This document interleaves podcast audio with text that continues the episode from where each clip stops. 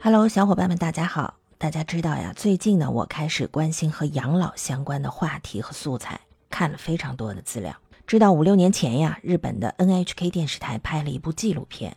它反映的是一部分日本老人随着年龄越来越大呢，生活反而越来越窘迫，最后呢，是养老金加存款都不够支出生活费和医疗费，等于破产了。这种现象随着高龄老人的增加呀，越来越多，形成了长寿风险。就是寿命越来越长，但手里的钱呢越来越少，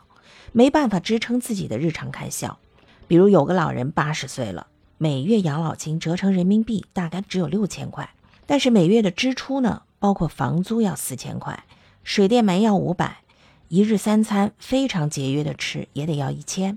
医药费呢自己只要出百分之十也得要一千，还有定期去医院的交通费也是一笔不小的开销，因为日本出租车贵呀。这样算下来，每年就要动用存款三万块，而老先生呢，手里一共还剩十五万存款，这样五年就得用完了。用完之后，单靠养老金就没办法支撑了，等于破产了。这就是日本的长寿风险。手里的钱少了呢，人际交往也相应变少，因为他想节约开销啊。你像老朋友聚会、老同学旅游，都离不开钱，钱不够你就得减少往来，况且也不希望别人知道他没钱了。最后呢，就是很孤独的在家看电视，有的为了省电费，电视都不看，只是听听收音机。最后这个长寿的风险就是又没钱又孤独，这肯定不是我们心中的幸福老年啊。那要避免这样的长寿风险，我们要在四十五岁左右做点什么准备呢？